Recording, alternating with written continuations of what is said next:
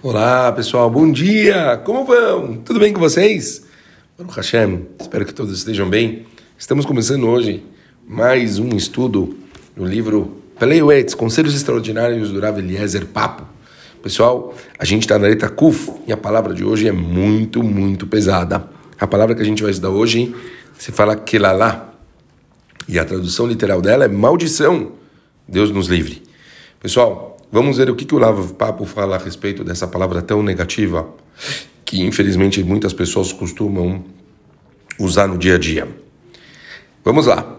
Amaldiçoar os outros prejudica quem o faz e a sua vítima. Se a maldição for injustificada, atingirá somente quem a disse.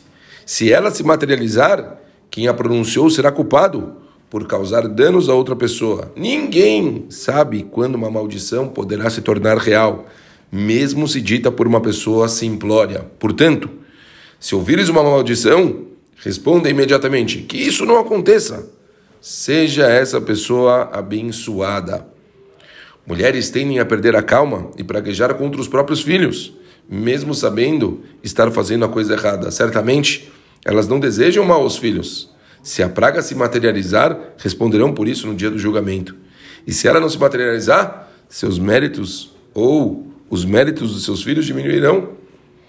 Alguns não dão atenção a admoestações sobre o mal casado por amaldiçoar os outros. Sentem não poder mudar o seu modo de agir. É um erro pensar dessa forma. Você pode parar com esse hábito, fazendo compromissos, ou, falou papo, aplicando multas a si mesmo. Se ficar irritado, se ficar irado, acostume-se a dizer que nenhum mal te aconteça, que o mal ocorra aos nossos inimigos, que o nome de Amalek se apague para todo sempre. Um dos 365 mandamentos negativos proíbe amaldiçoar qualquer Yodi.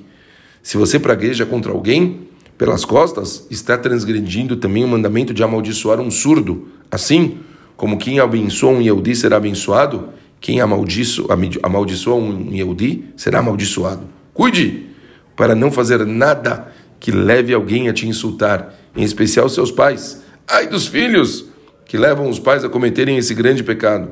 A criança sábia dá alegria aos pais, cumprindo suas ordens com vontade e prontidão. Uma criança como essa merece a bênção de seus pais, as bênçãos de Hashem e merecerá filhos honestos e respeitadores. Acho que para finalizar, quão importante a gente tomar cuidado com tudo que sai da nossa boca. Bemeta, a boca de um Yehudi é sagrada. E tudo que a gente fala tem um peso muito grande. Às vezes as pessoas falam até mesmo de brincadeira que você seja atropelado por um Hasve Shalom, não pode se falar nada dessas coisas, nem mesmo de brincadeira. Obviamente, quanto mais se a gente fala isso de uma forma é, negativa, de uma forma é, para realmente querer prejudicar alguém. Não faça isso, evite, mude o comportamento. Se acostume a elogiar os outros. Se acostume. O silêncio também muitas vezes pode ser importante, até mesmo para a pessoa que está percebendo o que você queria e você se controlou para não falar, ele já entendeu que tem é, aqui um sentimento triste, um, um sentimento negativo. Tome cuidado com tudo que sai da sua boca. Para qualquer tipo de gente, se acostume, não fale, somente elogie faça coisas bonitas, positivas, faça com que a sua boca seja um centro somente de coisas sagradas, para que você consiga trazer cada vez mais luz para o mundo. Tá bom, pessoal? É isso. Ótimo dia para todo mundo, boa semana. Beijo grande, valeu!